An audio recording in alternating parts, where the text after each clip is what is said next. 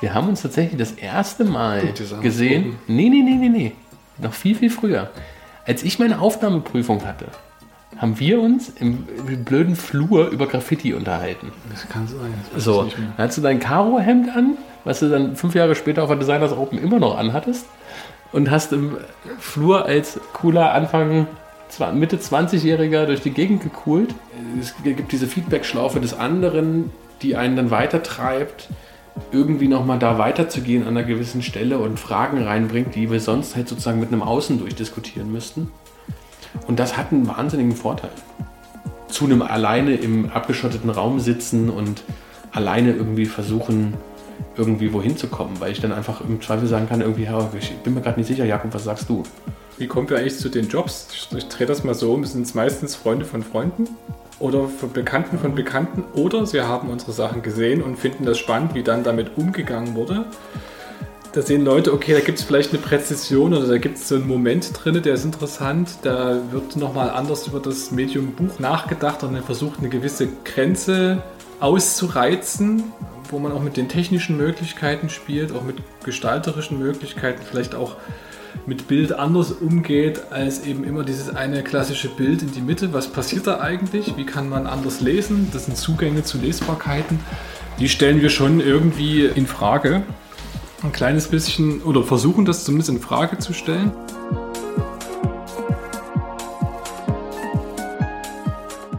Leipzigs neue Seiten. Buchgestaltung zwischen Tradition und digitaler Zukunft.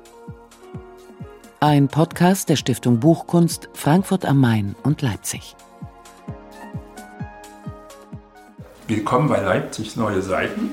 Heute bei uns zu Gast Florian Lamm und Jakob Kirch. Seit 2012 unter dem Label Lamm und Kirch unterwegs. Hallo Florian. Hallo Jakob. Hallo. Hallo Nils. Hi. Jakob ist 1980 in Dresden geboren, Florian 1984 in Bamberg. Gekreuzt haben sich ihre Wege an der Hochschule für Grafik und Buchkunst in Leipzig. Was hat euch hierher geführt? Der Ruf der HGB oder das coole Leipzig? Als ich hergekommen bin, gab es dieses coole Leipzig. Also 2006 bin ich hergezogen und da war das coole Leipzig eigentlich noch nicht wirklich in aller Munde. Also es war nicht, glaube ich, so aufgeladen, wie es jetzt ist, als irgendwelche Verkaufsargumente, sondern ich war tatsächlich größtenteils damals interessiert an der Gestaltung von Zyan, die ich aus Berlin kannte, wo ich vorher gewohnt habe.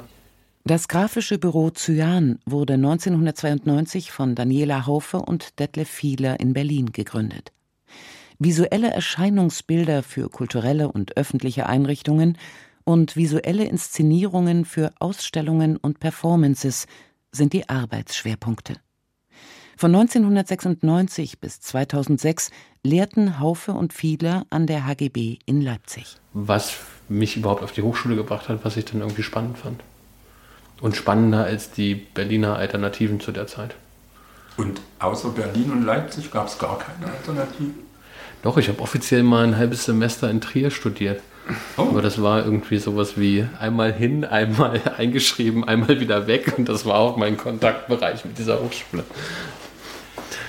Wie war es bei dir, Jakob? Na, ich wollte Kommunikationsdesign machen.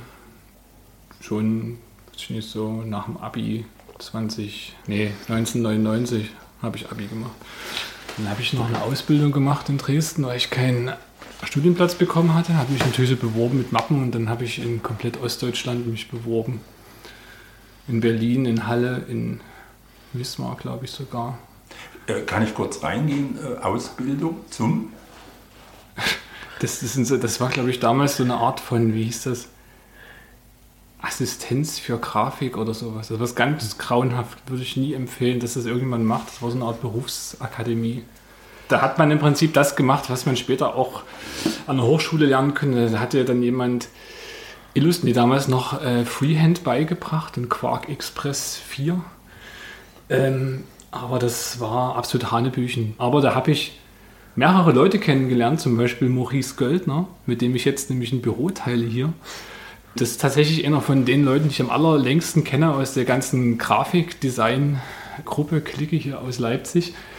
Und wir haben uns dann, weil uns das viel zu wenig dort war, auch was gebunden, wir müssen uns an Unis bewerben und haben uns dann auch teilweise zusammen beworben. Und ähm, genau, Maurice hat dann angefangen in Halle zu studieren. In Halle bin ich abgelehnt worden und ähm, hat mich auch in Leipzig beworben, hat es dann funktioniert. War auch mein Favorit. Ich war mal hier zum Tag der offenen Tür, fand das irgendwie gut. Hochschule hat mir gefallen. Die Leute waren irgendwie auch cooler. War für mich damals so erstmal so die Kategorie cool. Das hat sich dann später ein bisschen differenziert.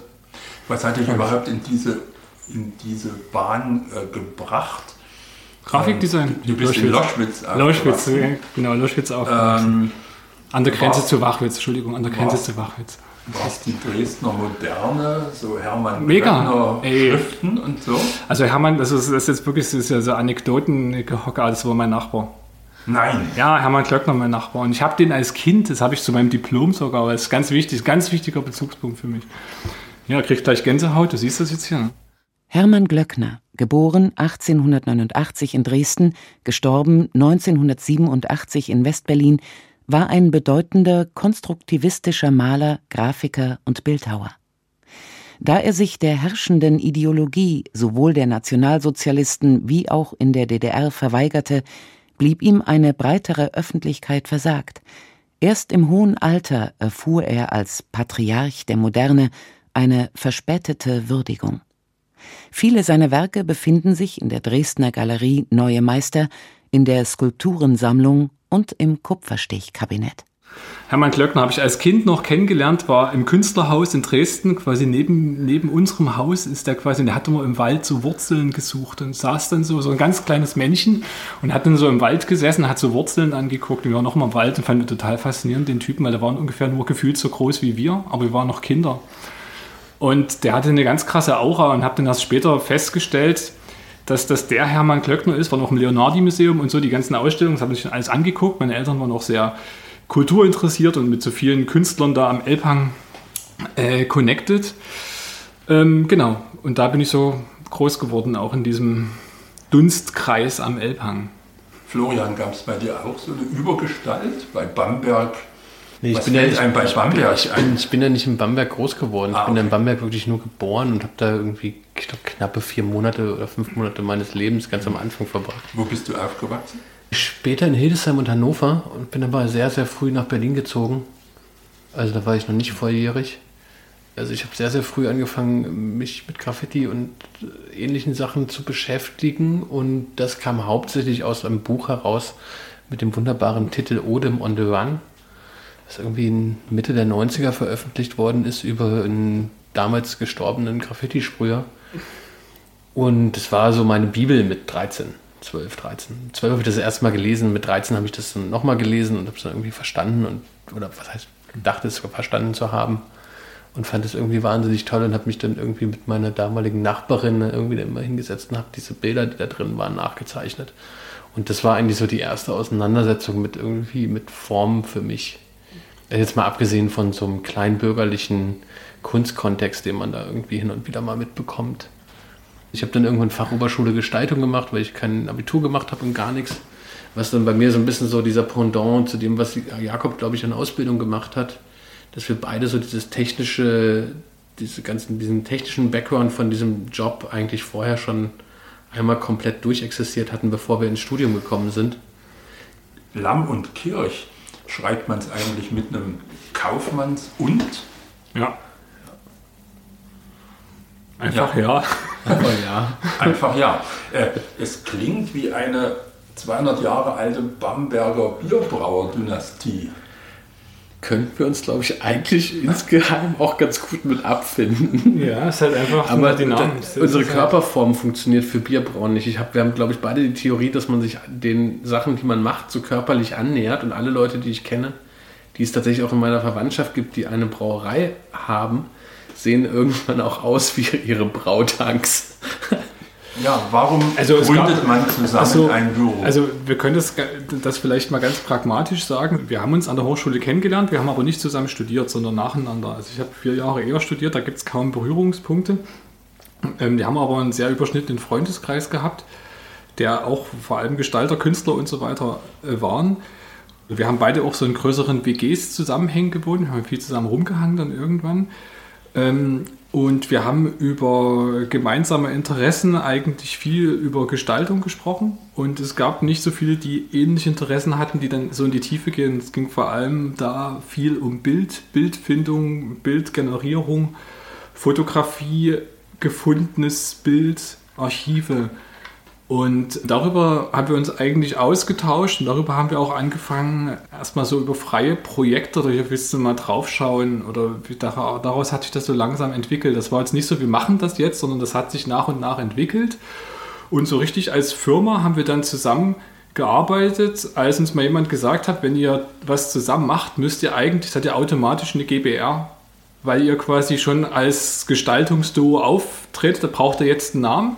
Und ähm, ihr müsst euch mal überlegen, wie ihr das dann macht als Gesellschaftsform. Und daraus hat sich das dann mehr und mehr gefestigt. Das war jetzt kein Prozess von heute auf morgen. Wir sind kein Start-up, sondern wir sind quasi ein gewachsenes Start-up, was es glaube ich überhaupt nicht gibt, sondern einfach so, wir haben uns halt einfach... Das nennt sich dann Firma. Das nennt sich dann Firma. Also wir haben halt einfach zusammen gearbeitet so und dann hat es halt irgendwann mal, ähm, ist das halt strukturierter geworden. Es gab dann schon auch einfach Jobs, die wir irgendwann zusammen gemacht haben. Also es gab dann irgendwann eine Anfrage von, das war eigentlich unser erster, wirklich erster Job zusammen von der Deutschen Nationalbibliothek, einen Wettbewerb, den haben wir dann zusammen gemacht.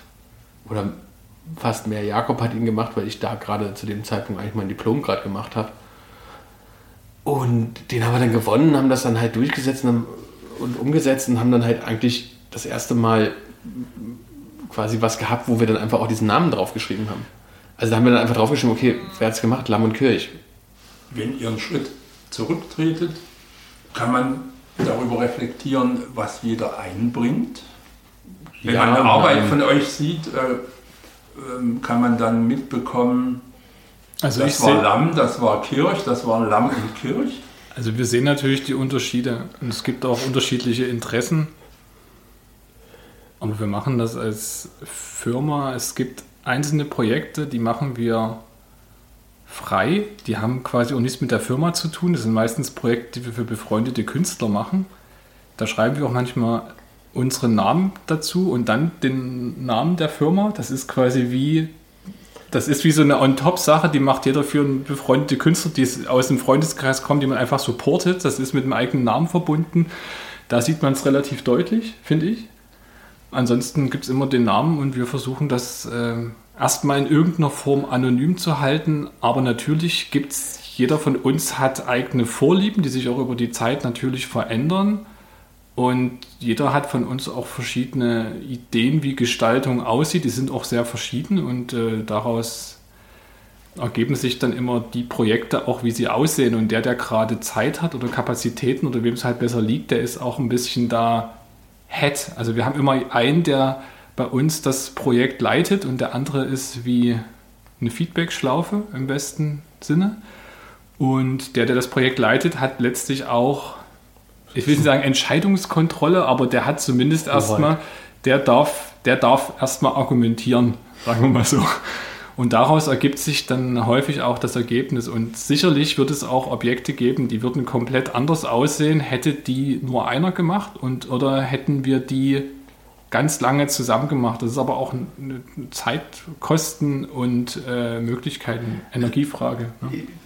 Letztlich ist es so, dass wir schon eigentlich fast alle Sachen intern immer noch mal besprechen, aber meistens eine Person dran arbeitet.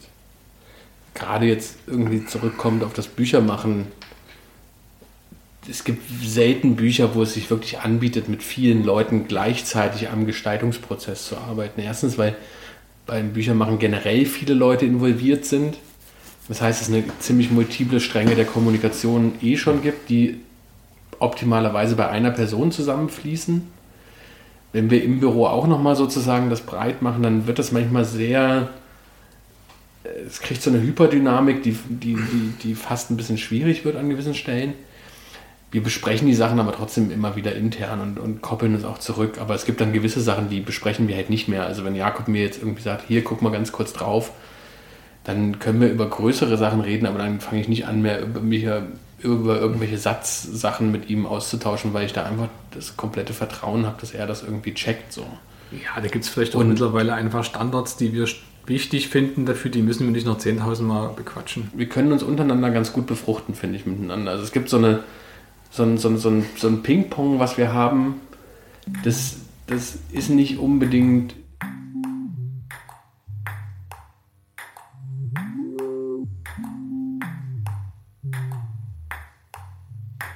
es ist nicht immer produktiv, dass es sofort irgendwie wahnsinnig schnell geht dadurch, aber es ist schon so, dass wir relativ weit auch kommen, ohne eigentlich jemand anders involvieren zu müssen.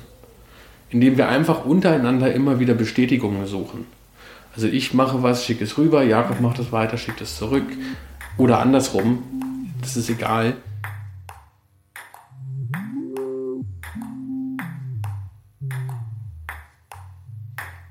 Und das kommt dadurch natürlich immer durch so ein, es wird nochmal, es gibt diese Feedback-Schlaufe des anderen, die einen dann weitertreibt, irgendwie nochmal da weiterzugehen an einer gewissen Stelle und Fragen reinbringt, die wir sonst halt sozusagen mit einem Außen durchdiskutieren müssten. Und das hat einen wahnsinnigen Vorteil. Zu einem alleine im abgeschotteten Raum sitzen und alleine irgendwie versuchen, irgendwie wohin zu kommen, weil ich dann einfach im Zweifel sagen kann, irgendwie, ich bin mir gerade nicht sicher, Jakob, was sagst du?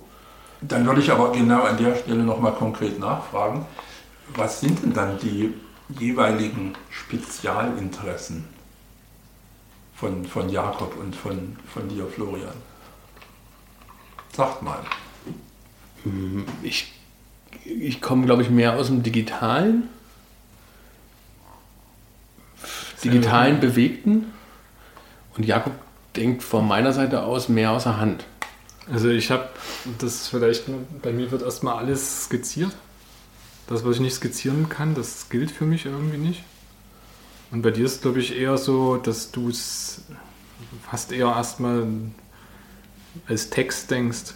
Ich schreibe die Sachen du auf. schreibst die Sachen auf. Wenn es das Dokument vergleichen würdest, würde Flo immer links oben anfangen und ich fange immer irgendwo an. Interessant zu wissen. Und wenn du Dokumente vergleichst, ist es so, dass irgendwie ich zwei Seiten aufschreibe und du 150 Seiten Skizze ballerst. Und das dauert genau gleich lang. Für jemanden, der euch noch nicht genauer kennt, äh, wie könnte man denn euren Output mal grob unterteilen? Also auf welchen Gebieten seid ihr unterwegs? Das sind ja längst nicht nur Bücher. Naja, was es da, glaube ich, alles vereint, ist, dass es alles irgendwie sich in einem Kulturbetrieb abspielt. Das heißt, wir sind da in einem, ich würde sagen, fast größtenteils europäischen Kulturbetrieb unterwegs, der, wenn man es medial einschränken will, sich eigentlich irgendwo so zwischen Fotografie, Architektur, Malerei und dem Theoriesegmenten dazu abspielt. Plus halt angrenzende Bereiche. Freie Kunst und auch Freie Kunst. performative Kunst. Also wir machen Theater. echt immer mehr Sachen in Richtung Theater, performative Sachen, die werden mehr, weil es da einen anderen Bilddurst gibt, den ich spannend, den ich persönlich jetzt sehr spannend finde. Weil, so, naja, nicht nur Bilddurst, auch irgendeine andere Notwendigkeit, Bild zu schaffen. genau. Darf ich zwischenfragen, Und- was macht ihr dann fürs Theater? Also sind das dann Bühnenräume oder Also jetzt keine räumlichen Arbeiten oder irgendwas, wo wir jetzt sagen, irgendwie, wir haben jetzt so Bert Neumann-mäßig irgendwelche Bühnenbilder entworfen. Oder Nein, sowas. sondern wir haben nicht. halt wirklich quasi, also die, den, äh, die Bewerbung von, sag ich mal, im weitesten Sinne darstellenden Künsten finden wir beide interessant. Ich habe für Schauspiel Stuttgart eine Zeit lang gearbeitet mit Spector zusammen. Was in der noch- Zeit von Armin Petras war? Genau, genau in der Zeit.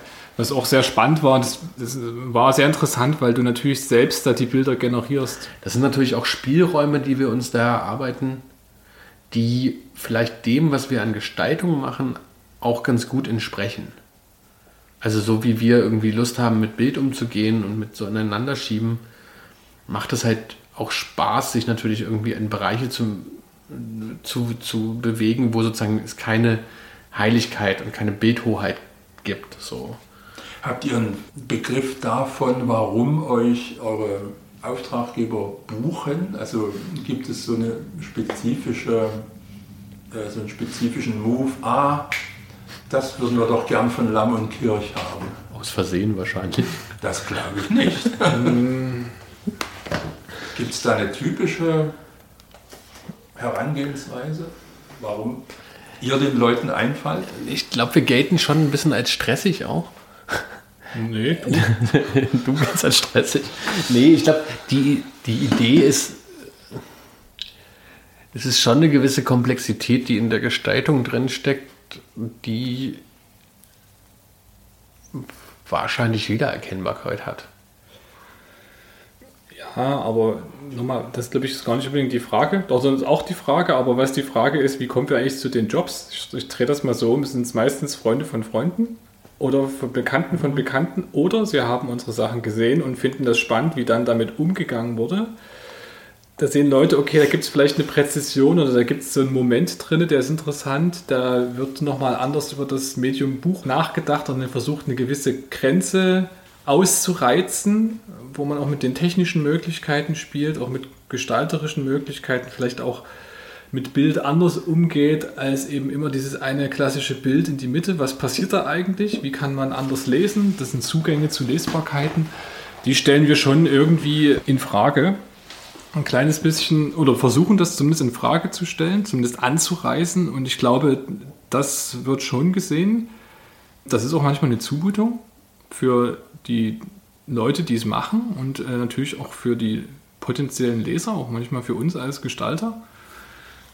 Wir versuchen es eigentlich erstmal offen zu halten und dann manchmal kommen spannende Sachen raus und manchmal tritt man auch sehr stark auf der Stelle.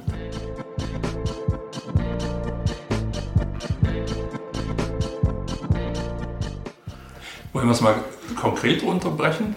Eine Arbeit, ähm, die euch aktuell Aufmerksamkeit bringt, ist ein Katalogbuch für die Kunstsammlung in Dresden. Ausgezeichnet im aktuellen Wettbewerb Schönste Bücher aus aller Welt. Demonstrationsräume heißt das gute Stück. Ihr habt da demonstriert, äh, wie man Ökonomie und ja, Nachhaltigkeit ist das Zauberwort, mit Oder ja, auch nicht. Luxus äh, kombinieren kann. Ich sage nur Restpapiere, Sonderfarben. Sag doch mal was zu diesem Projekt. Das Projekt war Teil von einem größeren Projekt, wo es dann nochmal einen Text zu geben sollte und wir eine, diese Publikation quasi draus gemacht haben.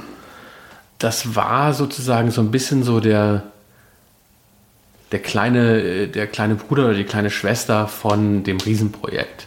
War dann nachgelagert und Es war nicht mehr so viel Geld dafür. naja, was heißt nicht mehr so viel Geld? Es war auch nie viel Geld eingestellt so.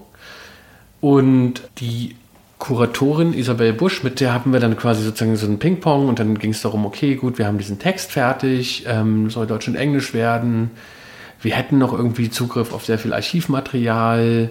Wie können wir damit umgehen? Wie können wir das irgendwie spannend machen, dass das nicht nur so eine kleine, kleine Broschüre wird? Und ich hatte dann damals angefangen, so ein bisschen rum zu experimentieren mit Druckbogenauslastungen und Überlegungen, wie man so, so ein paar Sachen in der Maschine irgendwie tweaken kann. Hatte mir dann das Format ausgerechnet, dass wir wirklich auf so Maximum Auslastung kommen. Deswegen auch dieses sehr hohe Post, also fast schon so Speisekarten, über, überspitzes Format. Und wie äh, darf ich zwischenfragen? Wie kamst du der Idee, in der Druckerei zu fragen? Also jetzt mit meinen simplen Worten, was habt ihr denn noch an Papier über? die Druckerei zur Altenburg, mit denen wir auch mit der Sachbearbeiterin, mit der wir da immer arbeiten, Marina Arnold, eine sehr freundschaftliche Beziehung pflegen, fast schon. Ich habe mein erstes Buch bei denen 2008 gedruckt. Das sind jetzt 13 Jahre. Äh, Wir kennen uns einfach tatsächlich wirklich sehr gut mittlerweile, wo wir dann auch einfach über solche Sachen mal reden können und sagen können, hey, sag mal unten, äh, was habt ihr noch da? Und ich bin potenziell eigentlich ein Freund davon, einfach Sachen auf, aufzubrauchen und statt die jetzt irgendwie einfach wegzuschmeißen. Und es ist ganz häufig so, dass einfach 4, 5, 6, 700 Seiten noch irgendwo rumliegen, weil irgendwie zu viel bestellt wurde oder weil irgendwie nicht genug Vorlauf gedruckt worden ist. Die lagern die dann ein und anstatt die wegzukloppen, schreiben sie die irgendwann ab. Und die müssen die irgendwann aus ihren Büchern rausnehmen, weil sie ja sozusagen sonst irgendwie permanent Bestände mitschleppen. Und dann hatten wir irgendwann mal in einem Gespräch halt dieses so, ja, pff, vielleicht kann man das ja aufbrauchen. Dann haben sie mir die, ihre Bestandsliste tatsächlich geschickt, waren so lieb. Und ich habe mich einfach durch die durchgearbeitet und habe irgendwie rausgesucht, was jetzt auf die richtige Laufrichtung passt, was auf die richtigen Formate passt und was in den richtigen Mengen noch da ist. Habe das einmal durchmarkiert, habe das zurückgeschickt und habe Marina gefragt, ob sie das bitte nochmal gegenchecken kann, ob das wirklich funktioniert. Natürlich mit dem Hintergedanken, dass wir uns dann mehr Seiten leisten können für das Buch, als dass wir eine kleine Klammer-Rückstichbroschur machen, weil das natürlich alles abgeschriebene Papiere waren, wo wir dann sagen konnten, okay, also wir können die jetzt einfach verdrucken für einen kleinen Umkostenbeitrag, weil bei denen blockieren sie das Lager, in den Min Minimengen, die wir da brauchen, wird die eh nicht mehr irgendwo anders verdruckt. Und es sind sieben Papiere, glaube ich, sieben unterschiedliche Papiere. Sieben oder acht, ja. Ja, ja.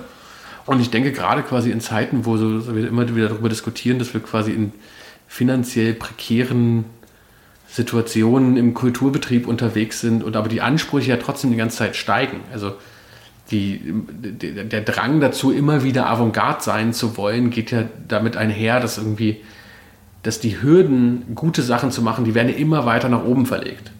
Und alle wollen natürlich irgendwie tolle, neue, neue, neue Sachen machen.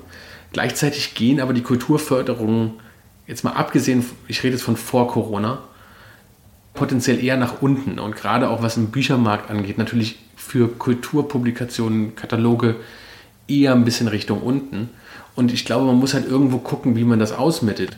Wie kamt ihr dann auf die Idee mit den Sonderfarben? Also diese, diese großen, flächigen Geschichten. Das sind äh, tatsächlich genau die Farben, die vorne auch im Farbverzeichnis aufgelistet sind, die von den Künstlerinnen und Künstlern dafür benutzt worden sind, um ihre Arbeiten herzustellen. Und es basiert darauf, dass quasi das Ding einmal einsfarbig komplett durchgedruckt ist und danach in einer Achtfarbmaschine nochmal einseitig komplett überdruckt worden ist. Und das heißt, wir haben die Achtfarbmaschine, die Wände in der Mitte rausgenommen oder ausgestellt, haben acht Sonderfarben geslottet, haben drei Stunden an der Maschine gestanden, um die Farbcodes einzulesen, weil es nicht anders, weil es keine Automatisierung für acht Sonderfarben gibt und haben dann diese acht Sonderfarben drüber gedruckt. In sich so variierenden Feldern. Und dadurch, dass aber auch die Druckplatten da zum Beispiel gleich bleiben und es immer nur über dieses Überdrucken waren, konnten dann quasi der komplette Satz des Buches einmal reingeschoben werden, einmal am Stück durchgedruckt wurden und kostet dann quasi wieder nur so viel wie ein Druckgang und nicht wie überall acht Sonderfarben Druckbögen zu haben, sondern es ist quasi ein 1-1 Farbgang und dann ein 8 Farbgang einmal übers komplette Buch drüber. Also das hat schon, das ist halt letztlich eine der Möglichkeiten, wie man Ökonomie, Ökologie zu, und Spiel, aber und Spiel zu einer gewissen gestalterischen Lösung bringt. Ob das jetzt wirklich ökologischer ist, sei mal dahingestellt, bin ich mir gar nicht so sicher. Das spielt erstmal auch mit der Idee, so zu sein. Aber tatsächlich war das sozusagen auch dadurch, dass, dass die dass es entkoppelt war von einem Erscheinungstermin, der zwangsläufig zu einer Ausstellung stattfindet, sondern wirklich nachgelagert war. Das heißt, das Ding hatte ein bisschen Zeit. Und ich war zu dem Moment, wo ich das angefangen habe, das Projekt, wirklich auch in so einer Spiellaune. Also ich hatte da gerade einen ganz guten Austausch und hatte irgendwie, wir hatten so ein paar Ideen und auch so ein paar Bücher, die wir zu der gleichen Zeit gemacht haben, wo wir einfach in so einem, äh, irgendwie so einen, da gab es irgendwie gerade so einen Modus, wo wir ein irgendwie. Flow. Naja, ja, vielleicht das, äh, weiß ich nicht, aber es war auch irgendwie so ein bisschen so ein. Also wir suchen immer so ein bisschen danach, wo kann man so ein bisschen Maschinen bzw. Produktionen tweaken, wo kann man irgendwo reingehen und, und kann dann nochmal ein bisschen schieben. Aber halt immer in diesem Moment, dass es irgendwie darum geht, dass es immer um so eine Massenproduktion auch dabei geht. Also die Sachen müssen in der Masse produzierbar sein. So. Das, das interessiert dabei nicht irgendwie so eine, so eine Idee von handgemachten Buch und irgendwie äh, überall einzeln was reingestickt oder sowas. Was wir wirklich beide, und das, das, das verbindet uns auch, beide spannend finden, ist so eine Idee, wie können wir in einer großen Menge trotzdem einen spannenden Kniff reinbringen, der halt mal über Material, mal über Farben, mal über eine Idee von Faltung, mal über eine Idee von Typografie, Typografie, über eine Idee von irgendwie, was sich da miteinander verbindet oder über eine Idee von Format funktioniert und das aber immer in dieser Absetzung zu, wie kann ich das ökonomisch produzieren, weil wir haben halt einen gewissen Rahmen und versuchen in dieser Rahmen rein zu produzieren und wie können wir das aber trotzdem irgendwie so bewegen, dass du das Gefühl hast, du hast halt nicht eine A4-Broschüre, die einfach zwei Klammern an dem Rücken hat und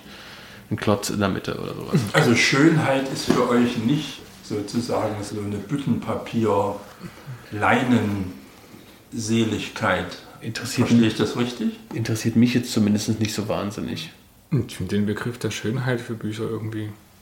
Also Na, mich interessieren, mich interessiert das, das schöne Buch. Also ich würde gerne über diesen Begriff schön nachdenken. Das finde ich vielleicht in dem Fall dann nochmal wichtig, über den Begriff des Schönen. Also mich interessiert das schöne Buch eigentlich. Mich interessiert eigentlich das gute Buch oder mich interessiert das spannende Buch oder das inhaltsreiche oder das raffiniert gemachte. Aber das schöne Buch, das hat auch sowas Verniedlichendes. Das hat auch sowas äh, vielleicht sogar schon fast Infantiles. Und infantile Bücher interessieren mich auch, aber dann tatsächlich als das infantile Buch. Das ist jetzt eine harte, eine harte Nuss. Ja, aber das ist, das, das trifft schon ziemlich was, weil ich glaube einfach sozusagen, also die Idee von schön ist eine extrem subjektive Idee. Absolut. Und diese Subjektivität kannst du halt auch immer brechen mit, ja, ich finde es halt nicht schön. Und dann bist du in einer, in einer, in einer Putzsituation, wo du sagst, okay, gut, von da aus kommen wir eigentlich nicht weiter. Das heißt zum Beispiel, wenn wir irgendwo, wenn wir irgendwo diskutieren, versuchen wir eigentlich diese Idee von schön und hässlich als so eine Argumentation gegeneinander eher zu vermeiden, weil das sehr, sehr wenig Anschlussfähigkeit hat. Das heißt, irgendwie, wenn wir zum Beispiel, wenn wir jetzt über sowas wie Spiel reden, dann kann ich da viel, viel mehr zu sagen, dass es sozusagen ein spielerisches, ein spielerischer Umgang mit einem Buch ist, der äh, was macht. Oder halt irgendwie ein typografisch präziser Umgang oder irgendwie sowas. Aber das Attribut schön, finde ich, äh, da, da gehe ich komplett mit mit Jakob. Also Wobei es natürlich auch ein Sammelbegriff für was ist, was sozusagen, was natürlich genau dann in dieser Tiefe auch ausdifferenziert werden kann. Ich finde zum Beispiel jetzt auch grafische Effekte und irgendwelche Überdrucklacke und alles, das kann man alles machen, wenn sich das aus dem Inhalt heraus tatsächlich in irgendeiner Form erklärt, wenn das nur Selbstzweck ist und man nur noch quasi einen Buchfetisch hat, der wie so losgelöst ist, der nur noch zu so einem Idol wird, zu so einer Art Götzen, ist das sowas von unspannend für mich.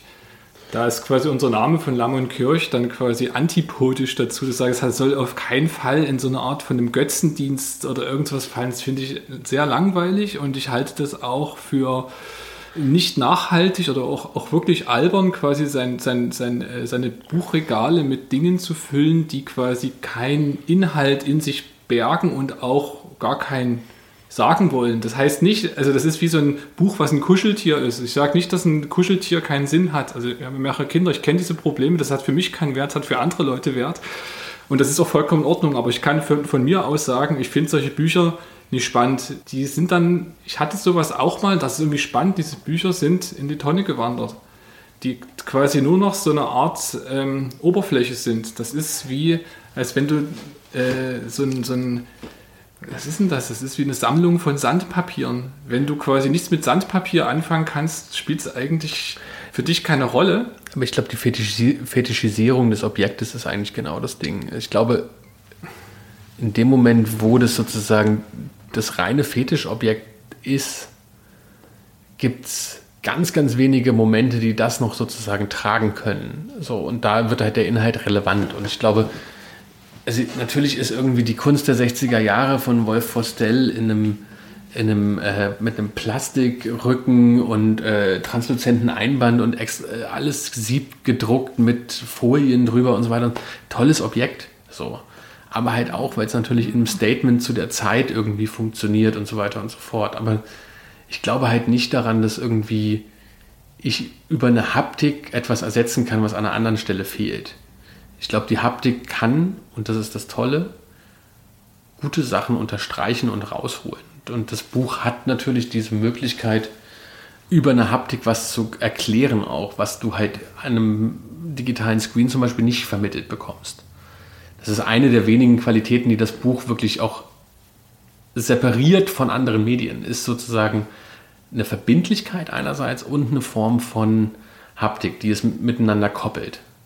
Und darüber hinaus suchen wir ja alle immer wieder auch für Recht nach Rechtfertigungen dafür, dass halt sowas, dass es halt eben nicht unbedingt nur einen permanenten Abgesang auf das Buch gibt, sondern dass es halt irgendwie eine Form von äh, Begründung dafür gibt, warum dieses, ich nenne es mal antike Medium, äh, irgendwie eine Relevanz hat weiterhin. Und Haptik ist halt eine der Möglichkeiten, das zu begründen. Ja, und natürlich auch das äh, vielleicht nochmal dem angeschlossen, die Verbindlichkeit. Also es gibt die Möglichkeit der Verbindlichkeit, der, der Abfolge der Seiten in einem gewissen Format, die dich quasi auch äh, zwingt auf einen gewissen Fokus von dem Auge. Man in weiß dieses, immer, Buch, wo man ist. in dieses Buch einzutragen, das ist für mich total wichtig. Und was natürlich an dem Buch noch sehr stark ist, es ist halt ein Objekt im Raum. Also es ist immer, das ist für dich immer ein, für mich ist es ein performativer Gegenstand. Du musst dich dazu verhalten. Das ist immer noch irgendwie eine Wand, die du öffnen musst. Und das hast du halt natürlich bei einem Screen nicht unbedingt. Naja, ne? Und du steuerst halt auch zum Beispiel über die Größe natürlich ein Verhältnis, das es zu einem Körper hat. Also ich meine, Genau. es gibt sozusagen, also auch mal im, in den so durchschnittlichen Größen ist natürlich ein, ich sag jetzt mal A3 große Seite, äh, Coffee Table verhält sich natürlich ganz anders zu dir mit irgendwie einem riesen Armbewegung, mit der du das Buch aufkriegen musst, als wenn du ein ganz kleines Buch hast, was dich eigentlich fast zu einer Intimität mit dem Gegenstand zwingt. So. Und da, da sind natürlich, ist, ist halt Haptik auch ein Vermittler, finde ich. Ne? Also eine Intimität zum Beispiel, wenn ich ein kleines Buch mache, hat die Intimität, hat eine, äh, bedingt auch eine andere Idee von Haptik, als wenn ich irgendwie der Meinung bin, ich muss so ein Jeff Koons äh, Coffee Table Book produzieren oder sowas.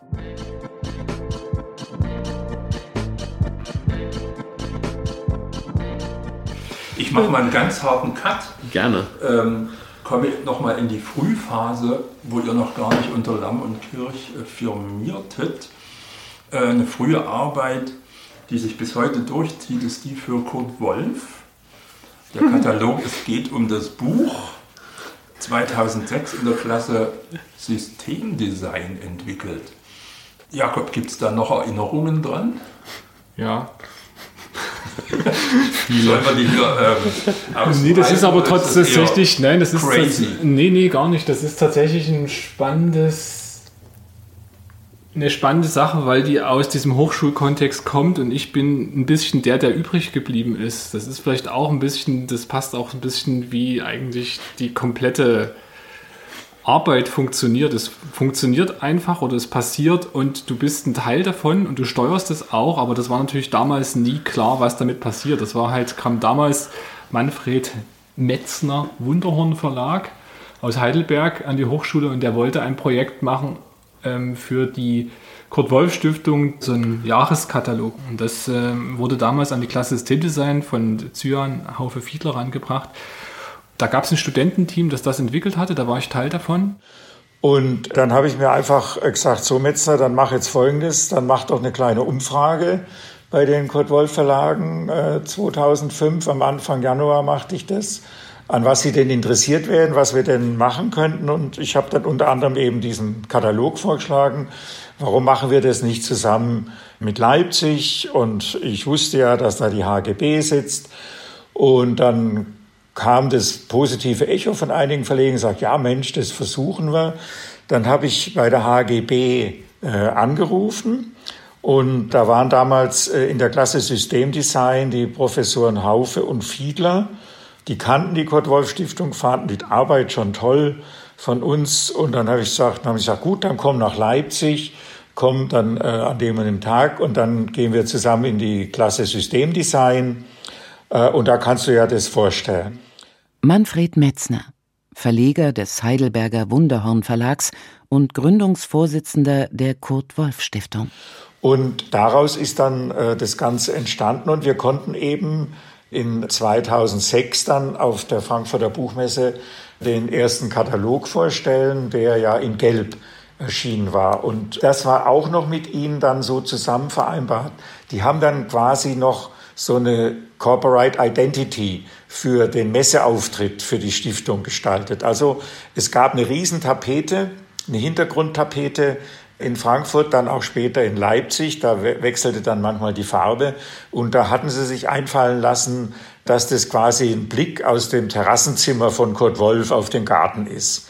Und da spielten Tiere dann eine große Rolle, die alle auch mit Büchern zu tun hatten. Wenn ich äh, jetzt auch die, die weiteren Arbeiten, ich verfolge das ja auch, auch immer so, was der äh, Jakob da macht. Und wenn ich das mir so anschaue oder was er eben dann auch für den Kunstverein gemacht hat, was ich ihm bei, äh, bei ihm eben sehr bewundere, äh, dass es ein originelles, Konzept ist, was er da für den Katalog verwendet hat. Und gleichzeitig, es sieht so einfach aus, ja. Aber es ist total durchdacht von der Wirkung her. Und, und das, das finde ich bis heute das Bewundernswerteste. Und deswegen altert das auch nicht. Es unterwirft sich auch keiner Mode, ja. Es ist nicht so, dass er dann sagt, jetzt muss mal das anders aussehen oder so, weil jetzt halt auch im Design irgendwie die Sachen anders gemacht werden, sondern es war von vornherein so geplant und so existiert es bis heute. Und es hat nach wie vor irgendwo auch diese, diese Sogwirkung. Egal, wem ich heute noch den Katalog des aktuellen Jahres schicke oder der ihn noch nicht kennt und der, der ruft mich dann an oder spricht mir und sagt, das ist großartig. Ja, die Gestaltung ist toll und das ist ein toller Katalog.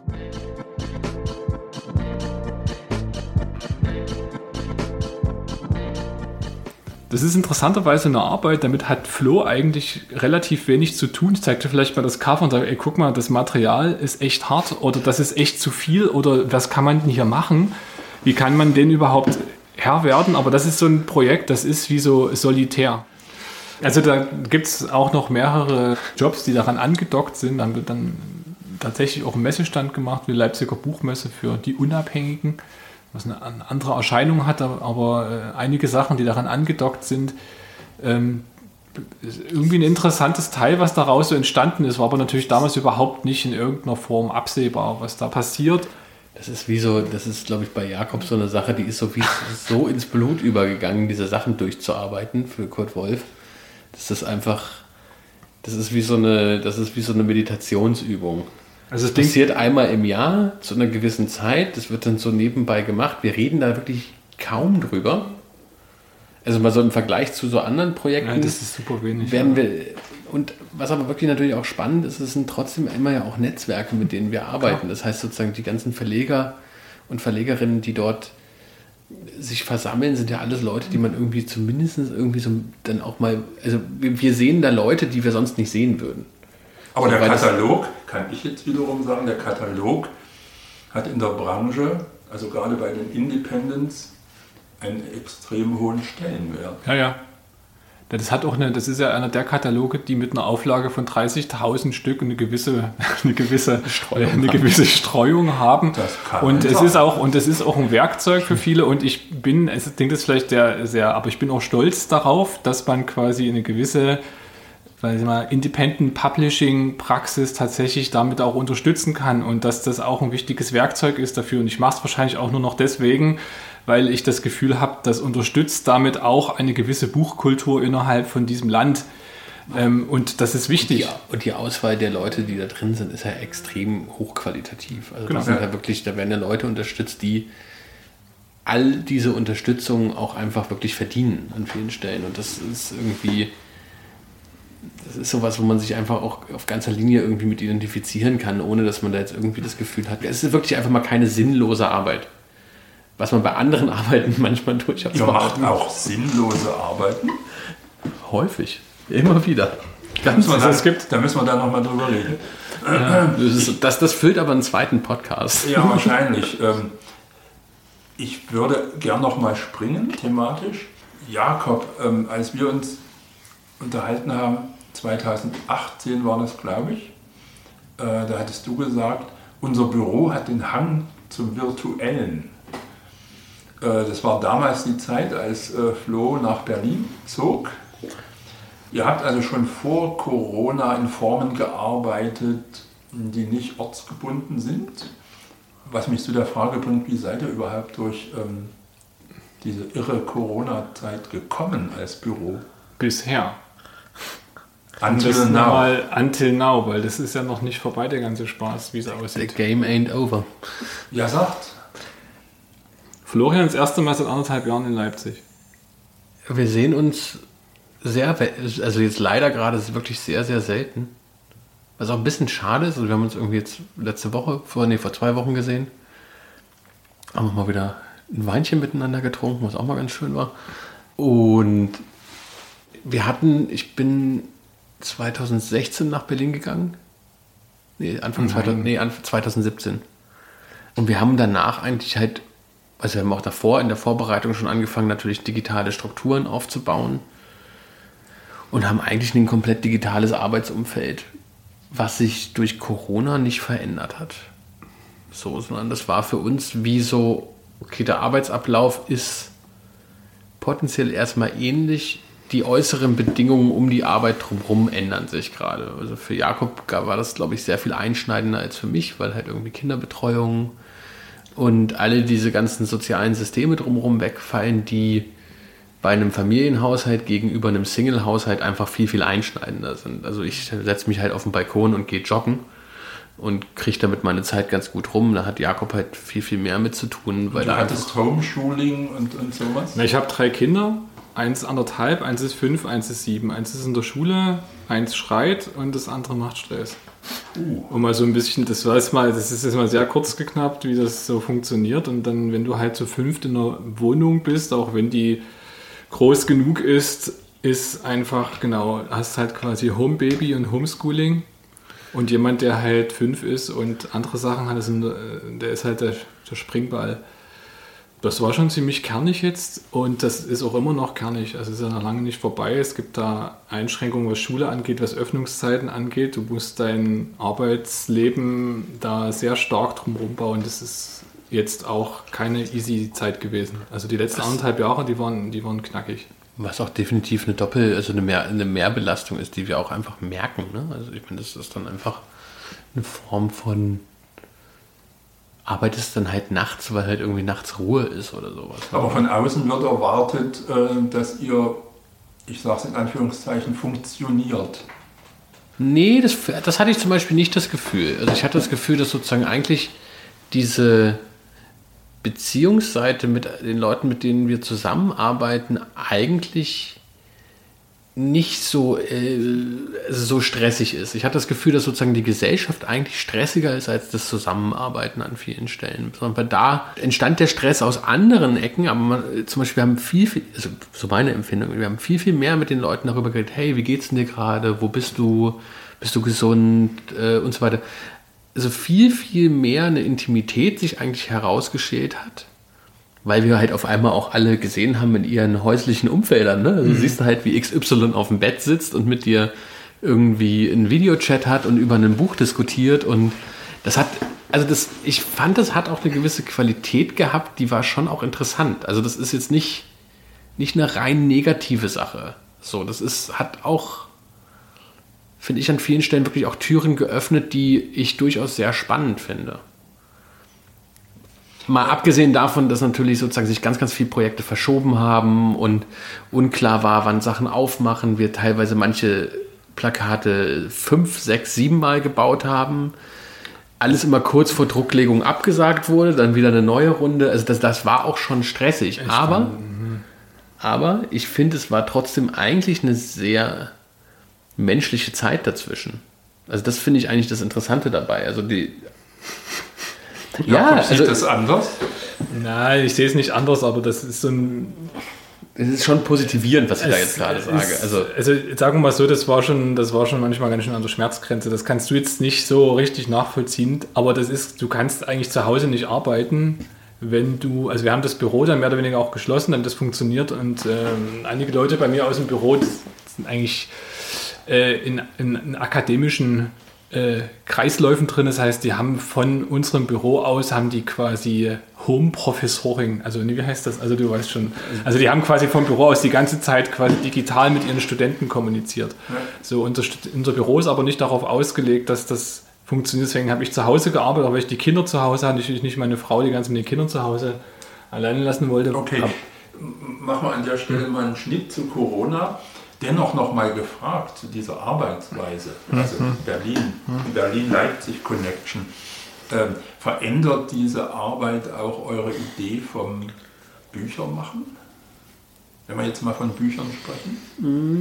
Mm, bestimmt. Also, äh, also ich würde jetzt, würd jetzt sagen, das kann es ja nicht nicht verändern, weil natürlich unsere Kommunikation anders funktioniert. Und wir haben mittlerweile, glaube ich, eine riesen, riesen Sammlung an Screenshots, wo irgendjemand irgendein Objekt irgendwie in die Kamera hält, um dem anderen zu demonstrieren, was da gerade der Kniff ist. Was auch in sich so eine gewissen Humor dann manchmal birgt, weil das natürlich irgendwie an so eine Absurditätsgrenze schabt so. Ähm, aber das Grundverständnis hat sich dadurch, glaube ich, nicht verändert, weil das ist ziemlich, ziemlich ähnlich. Klar, Jakob hat was auf dem Herzen. Mehrere Sachen. Das eine ist vielleicht, dass sich natürlich jetzt mehrere Buch, also Buchprojekte ziehen sich bei uns in der Regel zwei Jahre, manchmal sogar länger. Das heißt, einige der Buchprojekte, die wir angefangen haben und die wir machen, sind quasi nicht unter Zeiten von Corona angefangen und die sind aber auch auf unbestimmte Zeit verschoben. Es gibt eine ganze Menge Projekte, an denen wir gesessen haben. Das sind jegliche Form von Förderung ausgesetzt wurden. Das ist ein wichtiger Punkt, weil es gibt jetzt gerade eine sehr große Zurückhaltung und es sind andere Fördertöpfe gerade eher im Fokus. Und es gibt gerade einige Sachen, wir sind halt komplett von Förderung abhängig. Die Künstler sind abhängig von Förderung in irgendeiner Form, auch wir von staatlichen, städtischen, äh, regionalen Förderungen, wie auch immer, Töpfen. Da gibt es gerade schon ein großes Stocken und es gibt ein großes Zögern. Damit würde ich sagen, das wird sich mittelfristig und langfristig auf jeden Fall was verändern, was Buchproduktion angeht in dem Segment, in dem wir sind. Die komplette Kulturförderung wird sich auch verändern. Das können wir jetzt nur erahnen, in welche Richtung das geht. Ob das mehr wird, ob es dann mal einen kurzen Peak gibt, ob es dann mittelfristig, langfristig weniger wird, wissen wir alles nicht. Können wir es gerade nicht sagen. Ähm, mal ganz konkret zu den Büchern, an denen wir jetzt gerade gearbeitet haben, gab es auch ganz viele Delays, weil plötzlich Leute zu Hause waren, das Gefühl, wir können noch mal neu drüber nachdenken. Und plötzlich gab es noch mal nochmal eine Schlaufe mehr oder zwei Schlaufen mehr. Oder man hat selber gemerkt, ey, wisst ihr was, ich bin eigentlich gerade davon genervt, was wir da damals hatten. Ich möchte das gerne nochmal neu denken. Und dadurch, dass wir zu Hause waren, hatten wir plötzlich nicht mal unsere Materialwerke. Wir konnten nicht mehr über Material reden, sondern wir haben aus unserer Erfahrung heraus gesagt, ey, warte mal, wie war denn das mit dem Teil? Dieses Papier ist doch eigentlich ganz cool, lass uns einfach mal das nehmen. Da haben sich schon auch quasi Dinge dadurch verändert, auch in dem Alltäglichen, wie mache ich eigentlich ein Buch? Und Interessanterweise war das Stäteste, was in dieser ganzen Corona-Zeit war, war die Buchproduktion, weil die viel länger braucht als eben ein Plakat. Ich habe für den Heidelberger, Kunstplaka äh, Heidelberger Kunstverein habe ich sechs Plakate gemacht für eine Veranstaltung, die schließlich abgesagt wurde. Das muss man sich mal vorstellen. Also die wurden auch gedruckt. So, da gab es ständig Veränderungen im Ablauf und irgendwann war, ey, wir müssen das jetzt absagen. Das klappt nicht mehr. Eine große Verzweiflung an allen Fronten. 2020, in dem Jahr, da Clubs, Galerien, Theater, Festivals überwiegend geschlossen waren, gestalteten Lamm und Kirch den Katalogband zu den 100 besten Plakaten 2019. Rückblick in eine Zeit, da die Welt wenigstens die kulturelle noch in Ordnung schien. Der Grafikdesigner Fons Hickmann, Präsident des Fachverbands 100 beste Plakate, ist dennoch überzeugt, dass am Ende jeder noch so langen Wand ein Plakat hängt. Sie spielen auf mein Vorwort an in dem Buch. Ja, das war ja eigentlich so eine ironische Prognose, was passiert, wenn wir die Kultur nicht weiter wertschätzen, nicht so wertschätzen, wie sie halt wert ist. Ich kann jetzt sagen, ein Jahr später nach diesem Vorwort, wir haben ja jetzt den, gerade den neuen Katalog und das, äh, also das neue Buch und die neue Ausstellung am Laufen. Wir können eigentlich erfreut sagen, dass wir keinen kulturellen Einbruch bei den 100 Besten erlebt haben. Wir haben nahezu identische Einreichzahlen und eigentlich auch eine ziemlich schöne Ausstellung gerade. Es ist eigentlich recht erstaunlich, dass es halt, obwohl so viele Veranstaltungen abgesagt wurden, trotzdem gute Plakate gibt. Das Plakat ist natürlich nicht tot zu kriegen. Ich will jetzt nicht einfach sagen, die Zusammenarbeit war super. Ich will einfach sagen, die Zusammenarbeit war anspruchsvoll sowohl in der Kommunikation als auch in der Auseinandersetzung die beiden eine völlig neue Idee hineingebracht. Eigentlich mehr als zu erwarten war eigentlich gemacht. Denn das ist eine Idee, das ist so eine, da, da, da kommt man ja auch so ohne weiteres nicht drauf. Das ist schon ein Add-on, wo man sagt irgendwie, wow, da hat sich jemand extrem mit dem Medium und mit dem Thema auseinandergesetzt und gesagt irgendwie, wo können wir jetzt noch einen Schritt weitergehen? Und eigentlich ein visuelles Medium wie das Plakat dann in so eine sprachliche Form zu übertragen, das hat schon was Geniales, finde ich. Ne? Und äh, das dann auch so von so vielen Autoren umsetzen zu lassen, die so einen ganz eigenen Blick darauf haben, die selber ja in der Regel gar keine Gestalter waren, die Autoren, die diese Texte geschrieben haben. Einfach die mal das beschreiben zu lassen, das hat vieles. Ne? Das wird dadurch anschaulich, es macht aber auch Spaß, das zu lesen und es zeigt vor allen Dingen, wie unterschiedlich wir äh, visuelle Dinge wahrnehmen und interpretieren. Wir haben das eigentlich ganz, ganz gut überlebt bisher, den Virus. Ne? Der Virus hat natürlich viel Schaden angerichtet, natürlich beim Menschen, aber auch in der Kultur. Und das sehen wir natürlich halt auch. Wir sind froh darüber, dass wir jetzt wieder ausstellen können. Also die Ausstellung tourt, ist in Berlin gestartet, ist jetzt in Essen gewesen, geht dann danach in die Schweiz und dann ist der Höhepunkt in Wien im Museum für angewandte Kunst. Und danach gibt es noch eine andere Sektion, die dann nach Korea geht. Also das wird, das weitet sich auch immer weiter aus. Eigentlich ist das Plakat auch anscheinend schon ein kleiner Virus, aber in dem Sinne halt ein guter.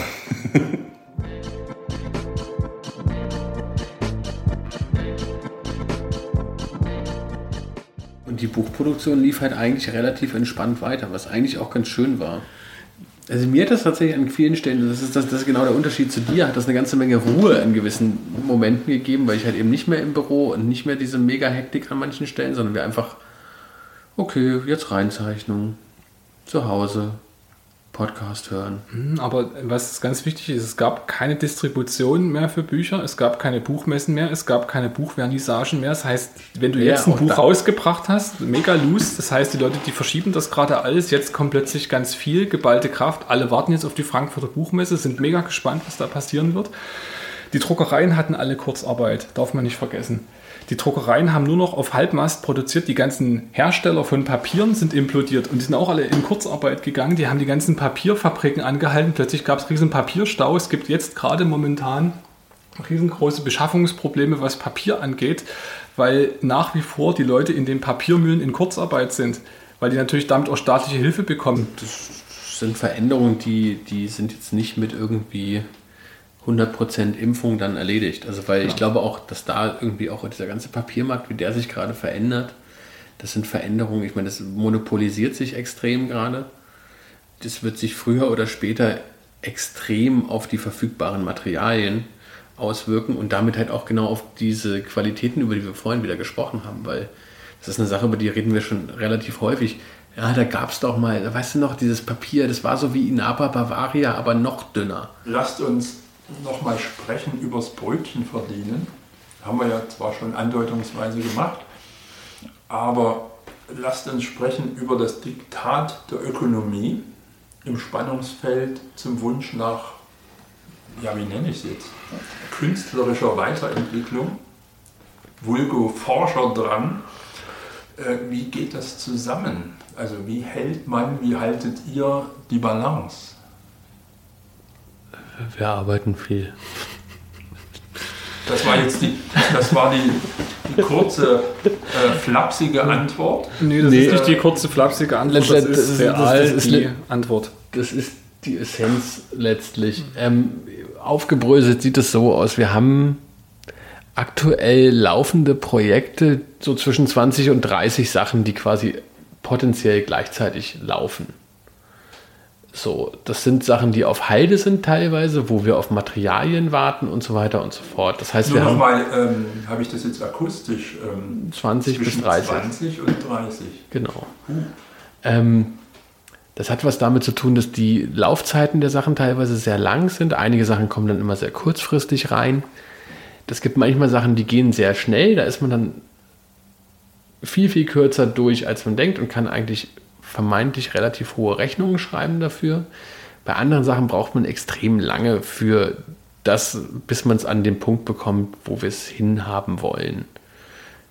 Da kann man dann irgendwie darüber reden, ob man das jetzt irgendwie mitschreiben muss und mittracken muss an jeder Stelle, wie viele Stunden du an jedem Projekt sitzt. Ich denke, da sind wir uns ziemlich einig, dass das dazu führt, dass du quasi gewisse Arbeiten anfängst zu bewerten, die du nicht bewerten solltest weil du ansonsten in diesen Ökonomiezwang kommst, dass du halt eine Entwurfsarbeit irgendwie in der und der Menge von Stunden durchkriegen musst und letztlich, so ist es bei mir zumindest und das ist bei, ja, glaube ich, nicht wahnsinnig viel anders. Ich habe die Ideen nicht zwangsläufig immer permanent an dem Ort, wo ich dann die Arbeit vollbringe, sondern ich laufe mhm. durch die Gegend und denke über was nach oder ich fahre irgendwo hin oder ich, äh, was weiß ich, gucke mir einen Film an oder quatsch mit irgendjemandem und habe dann eher eine Idee, die ich dann nachher nochmal umsetze. Aber ich will das eigentlich, ich will nicht diese Zeiten permanent sozusagen mittracken.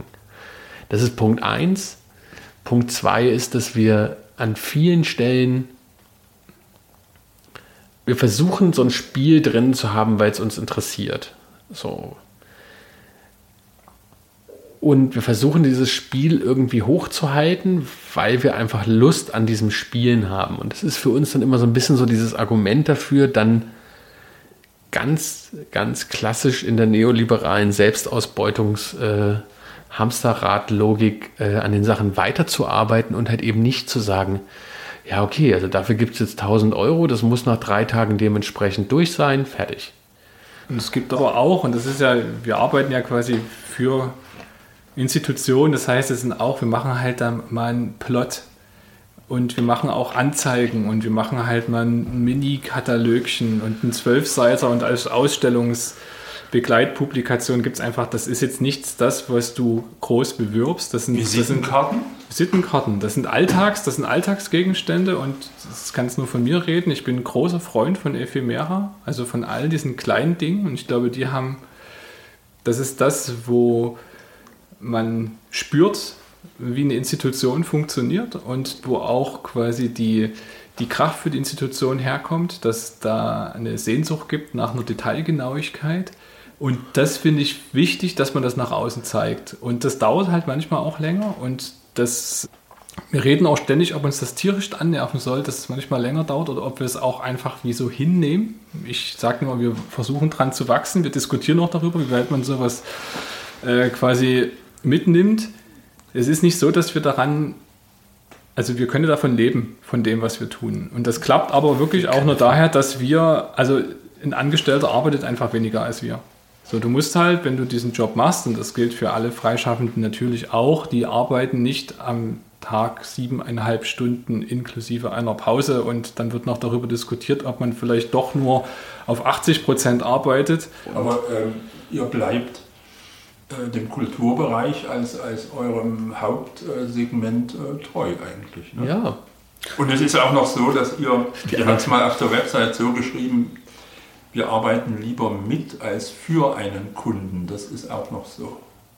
Das würde ich auf jeden Fall nach wie vor doppelt unterstreichen. Ja. Nee, das hat sich, das hat sich, glaube ich, sogar noch mehr verschärft. Das hat sich eigentlich noch mehr. Ja, also, vielleicht haben wir doch damals geschrieben und jetzt, mittlerweile verstehen wir auch, was es vielleicht wirklich bedeutet. Also wir haben, glaube ich, nicht wirklich Lust, dass jemand irgendwie sagt, mach mal so und dann kriegst du halt Geld dafür das interessiert uns beide sehr wenig eigentlich, sondern es geht eigentlich schon darum, dass wir irgendwie halt auch denken, dass das irgendwie auch das Grafikdesign auch eine gewisse Relevanz hat und auch das Hinterfragen von Positionen aus der Sicht eines Grafikdesigners durchaus auch vielleicht auch was mitgeben kann in diesem Kulturkontext, was halt eben aus genau dieser einen spezifischen Perspektive die Arbeiten, mit denen wir dann uns irgendwie beschäftigen, auch weiterbringen kann. Wir verstehen uns halt nicht als ein Werkzeug von jemandem, der quasi dieses Werkzeug bezahlt, um dann etwas umzusetzen, sondern für uns ist Gestaltung Argumentation und eine Idee von Kommunikation auf, einem, auf, auf Augenhöhe. Auch diesen Satz habe ich bei euch gefunden auf der Seite, ein, ein ja, schon fast poetischer Satz. Wir mögen das Alte und das Neue, das Offensichtliche und das Verborgene. Was meint er damit? Ah, nur es um Poetik geht, muss ich, muss ich was sagen. Hol ihn raus, den Hanke. Nein. Bedeutet für mich, für mich, nicht für Flo vielleicht, dass man sich als Teil einer Geschichte sieht. Und nicht, ich finde es immer schwierig zu sagen, wir sind Avantgarde, wir denken das neu, das stimmt nicht. Also wir sind Teil eines ganz, ganz langes. Von Riesen. Wir stehen, wir stehen auf den Schultern von Schildkröten oh. und, und von Riesen. Also es gibt sehr viele, sehr viele Sachen, auf denen wir stehen und wir bedienen uns daraus und mixen das neu. Und die Mixturen sind teilweise sehr alt. Teilweise sind wir aktiver Teil dieser Mixtur und Dinge, die äh, von jetzt kommen. Und wir möchten uns, das ist vielleicht auch ein Anspruch, den wir haben, uns all dem die ganze Zeit offen halten und eben auch sagen, wir machen jetzt nur noch kleine, bescheidene Bücher für eine ganz kleine editäre Masse, weil da haben wir den größten, die größte Freiheit drin. Das interessiert uns eigentlich nicht, sondern wir sind eigentlich immer offen für, für neue Dinge und kombinieren natürlich immer mit dem, was wir schon können, was wir schon machen. Und ähm, das steht da auch mit drin, dass ich mittlerweile an das zyklische Arbeiten glaube. Uns interessieren in einer gewissen Zeit gewisse Umgang mit gewissen Themen, mit gewissen Bildern, mit gewissen Effekten, mit gewisser Typografie, mit gewissen Papieren, mit gewissen Formaten. Und die dürfen zu einer gewissen Zeit auch an mehreren Objekten partizipieren. Das hat auch viel damit zu tun. Ich hoffe, dass ich in fünf Jahren andere Projekte und andere Produkte herstelle als jetzt. Da ist Kurt Wolf vielleicht eine kleine Ausnahme. Wobei die sich, wenn man die nebeneinander sieht, eine sehr, sehr ruhige, schöne Evolution vollzogen haben. Ähm, um da ganz kurz einzuhaken, die, dieses, dass sich so Sachen aufeinander aufbauen und auch weiterentwickeln, das ist irgendwie so eine Sache, die sich bei uns echt durchzieht. Also wir versuchen irgendwie, es gibt immer so gewisse Wege, die wir nehmen, die passieren auch aus einer bürointernen, also aus einer Auseinandersetzung zwischen uns beiden über Sachen, die wir spannend finden zu einer gewissen Zeit. So, und diese Sachen, die wir dann zu dieser Zeit spannend finden, die diskutieren wir und daraus entstehen dann gewisse Ideen von Formen bei gewissen Projekten. Da geht es dann mal um Sprache, Zugestaltung oder da geht es um eine gewisse Idee von Collage oder es ist so ganz heterogen und diese, diese Ideen, die, die brodeln aber meistens schon länger und die, die brodeln danach auch weiter, die sind nicht fertig oder sowas. Und die, das ist so, wie so, so, so was Meanderndes. Und ich glaube, wenn wir die Diskussion nicht mehr hätten und wenn die abbrechen würde, würde das Büro auch irgendwann nicht mehr funktionieren. Weil das schon essentiell ist, dass es diese, dass es diese Auseinandersetzungslogik neben dem Arbeiten auch gibt, die aber immer wieder sich mit den Arbeiten vermischt. And we mostly do printed matter. Mhm. Ändert sich aber mit mehr und mehr. Das machen wir dann im nächsten Podcast. Lieber Jakob, lieber Florian, es war schön, euch hier zu haben. Hat Spaß gemacht. Vielen Dank. Mein Name ist Nils Kahlefeld. Ich wünsche euch beiden und uns allen einen tollen Sommer. Macht's gut. Danke. Danke für die Einladung. War schön hier zu sein.